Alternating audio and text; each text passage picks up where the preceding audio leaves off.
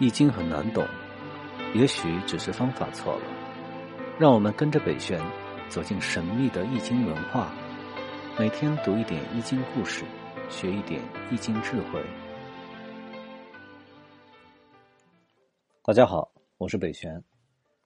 易经的六十四卦中啊，每一卦的六爻都象征着事情它发展的不同的阶段。那么大部分呢，都是有凶有吉。而吉凶祸福的交替出现啊，其实呢也是警示我们，人生啊没有永远一帆风顺的时候，但是福祸相依啊，福来了不可以忘乎所以，祸来了呢也不要妄自菲薄。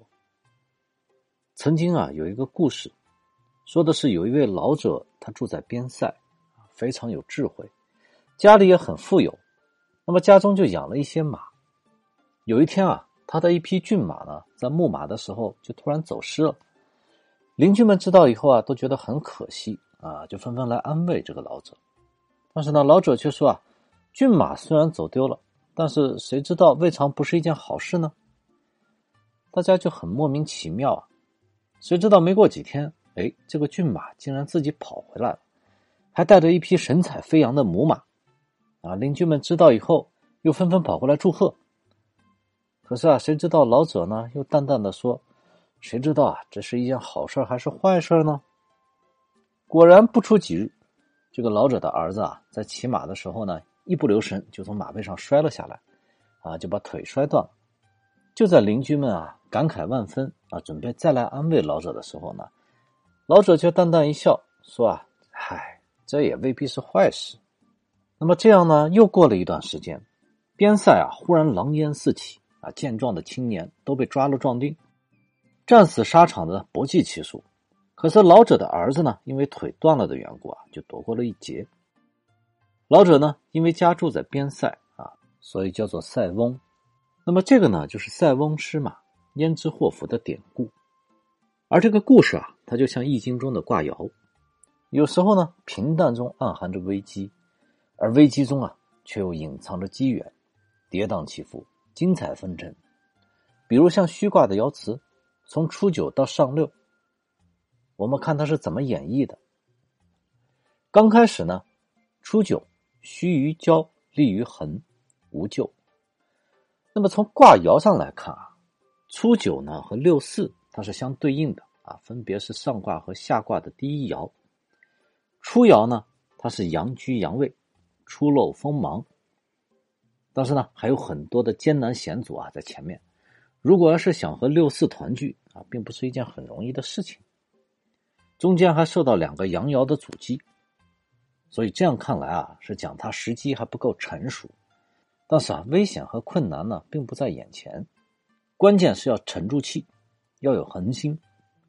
事情处在这个阶段的时候啊，虽然不能说是高枕无忧，但是呢，也可以泰然处之。而到了九二，就变成了须臾杀，小有言，终吉。那么同样的上下卦，我们来看九二啊和九五，它是对应的爻。那么九二的爻辞呢，就是说从郊外啊已经挪到了沙滩上啊，离危险就越来越近了。但是呢，又不能后退，因为他身居乾卦呀，怎么能半途而废呢？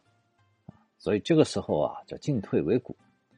而且呢，还有风言风语，啊，但是在这个时候啊，千万不要气馁。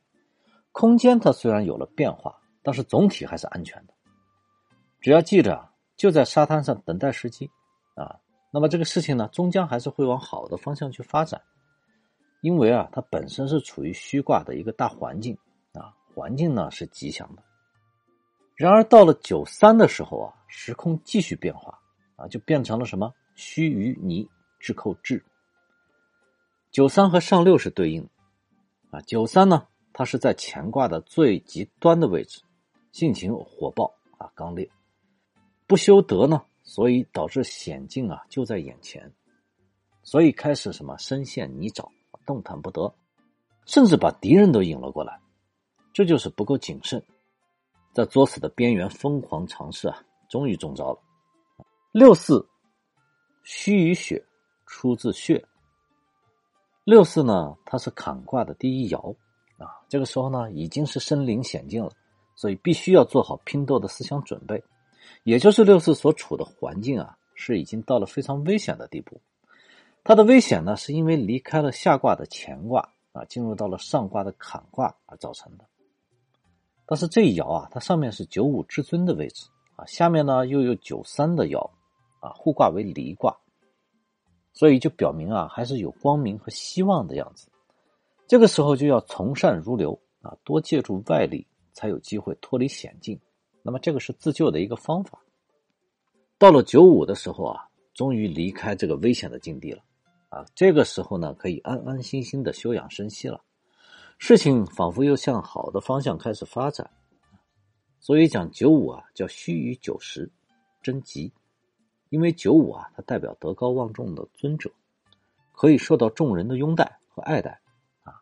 那么虽然呢是在坎卦，但是呢也不会有太大的危险。可是毕竟是这样的一个环境，所以呢做事情啊要伺机而行。所以君子啊有所为而有所不为，在时机不成熟的时候呢。